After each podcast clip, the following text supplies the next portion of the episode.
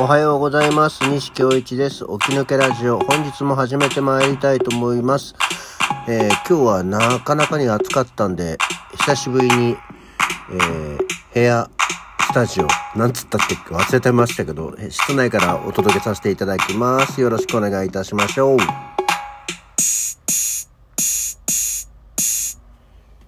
はい。そんなわけで改めましておはようございます。西京一です。えー8月20日、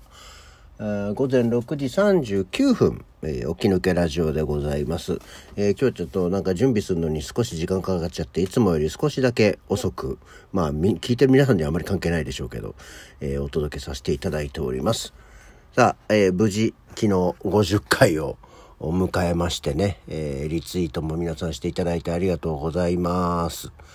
えーそんなわけでですね、まあ、うちの全然関係ない、もうそんな話からは全く関係ない話なんですけど、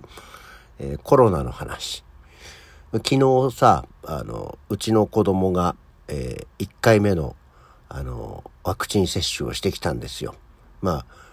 夜だったんでね、これからどうなるかなっていう。で、私はあの、モデルナで、だったんですけど、彼は、ファイザーの方だったんで、初めてのファイザーなので、どういう状況になるかもわかんないし、まだ10代ですからね、えー若い人の方が強いみたいな話出るんで、えーどうなるやら、まあ、楽しい週末になるといいね、と思いますけど。っていう感じがあって、あと、まあ今ね、いろんなコロナのニュースやってるじゃないですか。で、変異株がうんたらかんたらって言っててさ、よく言われてたのが、その、デルタ株。ね。って言ってて、最近はシータ株なんて言ってまして、まあ何にせよこう、あの、ギリシャ文字ですよね。アルファ、ベータ、ガンマっていうのがあって。いや、なんかさ、聞いてるとさ、なんか、飛び飛びな気がすんだよね、と思って。アルファ株っていうのも聞いた気がする。で、なんか、まあ、デルタ株も聞きましたけど、こう、まベータ、ガンマもあったかな。まあちょっとね、なんかこんな順に来て、でもほら、あの、ギリシャ文字なんで、アルファ、ベータ、あこう、A、B、いわゆる A、B、C、D、E、F、G みたいなもんじゃないですか。で、アルファ、ベータ、ガンマ、デルタ、A、B、C、D と来たら次、イプシロンなんですよね。イプシロン株って聞いたと思って。あと、ゼータ株とかさ、なんか聞いてない気がする。なんかいきなりシータ来た気がするな。シータって A, B, C, D, E, F, G,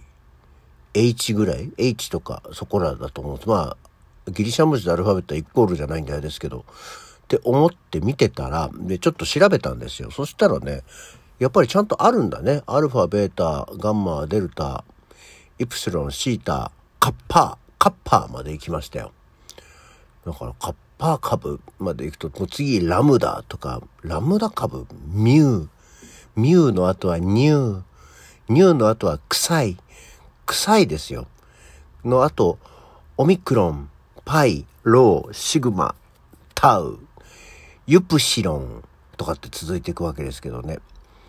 で、一応最後がオメガオメガ株まで行ったら大変だね。いや、わかんないですけどね。とか思いますけど。や、あとこの変異株っていうのがさ、そのどんだけ変異してんだろうねと思って。まあ、もともとあったコロナウイルスっていうのがさ、まあ、変異してってるわけじゃない？で、まあ、変異の仕方によるけど、こう、元の核が変わってきちゃってるのかね。まあ、その辺がよくわからないで、あの、適当なこと言ってますけど、まあ私もようやくそう、あの、ワクチンを打って2週間経って、2回目の2週間経ったんで、一応はね、あの、これで一旦、まあ、ワクチンっぽい人ですよっていうことなんでね、5G 接続ももう、目の前で金属が体にくっついたりしないかと思ってますけど、まあ、引き続き気をつけてはいきますけどね。あの、これもさ、言ってたあれだけど、5G 接続になるって言ってた人たちはさ、案外今も言わなくなっちゃってるとね、どうしたんだろうね。特に外国だと違うのかもしれないけど、日本だとまださ、5G 接続できるエリアって少ないじゃん だから、そんなにね、影響はないなって思うのと、それでコントロールするって言われてるけど、人にいちいち打ってさ、コントロールすることを考えるより、巷に溢れてる 5G 接続の携帯電話を操った方がよっぽど楽で早いんじゃないかと思うんですよね。だからまあ、いいんだけど、なんか手間のかかることをするんだな陰謀じゃない、あの、そのなんか世界を牛耳ろうとしてる人たちはと思ってみたりしましたよ。っていうことと、えっ、ー、とですね、あと昨日、あの、お話ししてサプリメントの話をしましてね、まあ、ポチポチいろんな方からもお話をいただいて、やっぱりね、あの、熟成ニンニク、黒ニンニクが抗酸化力があるそうですっていうのもいただいてますよ。やっぱね、ニンニクに限るよね、多分結果ね。ニンニクのその錠剤とかもそうですけど、もうほんとニンニクそのまま、えー、食べるのがね、やっぱり一番なんだかんだね、効くんですよね。でもこう、皆さんニンニクだと匂いが気になる方いらっしゃいませんか？ね、えー、っと、この間も盛岡行ってご飯食った時に、あの、やっぱりちょっと本番前だから元気つけなきゃって言って、ニンニクの丸揚げを頼んだんですよ。で、一緒に、あの、秋吉と食べてたんだけども、秋吉は当然、いや、こんなん食べたらすごいよ、口臭、ニンニク臭くってたまんなくなっちゃうよ、こんなのっていう話になったんですけど、私ね、体質的になんですけど、ニンニク食べても、まあ匂わない人なんですよ。本当に。あの、っていう話をして、まあ、結局その時のニンニクの丸揚げ、素揚げを、あの、一、一株っていうの？もう本当に全部あの、一個。一粒じゃなくてね、一個ニンニク食べたんですよね。ペロリと。で、次の日の朝とか会って、秋吉に、いや、西さん本当に匂わないね、みたいな。いや、ほん、自分でもわかるもん。この、ま、ね、食べた時とかって、その何の匂いでもそうだけど、自分でも匂うじゃないですか。臭い時って。まあそういうのがないので、いや、そうだからないのよっていう話をしながら、私ね、本当ニンニクの匂いまでちゃんとこう、分解吸収する、体質なもんでね、あの、ニンニク大好きなんですけど。はい。なので、やっぱり、ニンニクね、あの、黒ニンニク。今私が飲んでるのも、結局黒ニンニクとこう、こう、構図っていうの？これは、あ、黒酢もろみ。黒ニンニク黒酢もろみ。黒黒ですよ。小林製薬の栄養補助食品を、えー、毎日いただいておりますね。えー、そんな感じです。あとね、そう。今日も仕事で頑張ろうっていう締めの話をしようと思ったんですけどね。こう大体金曜日になるとこう、ああ、もう行きたくないな、サボりたいなっていう風になるっていう話をして、まあ先週もそれで映画見に行ったりしてるんですけど、なんかね、分かってきましたね、これはこれで。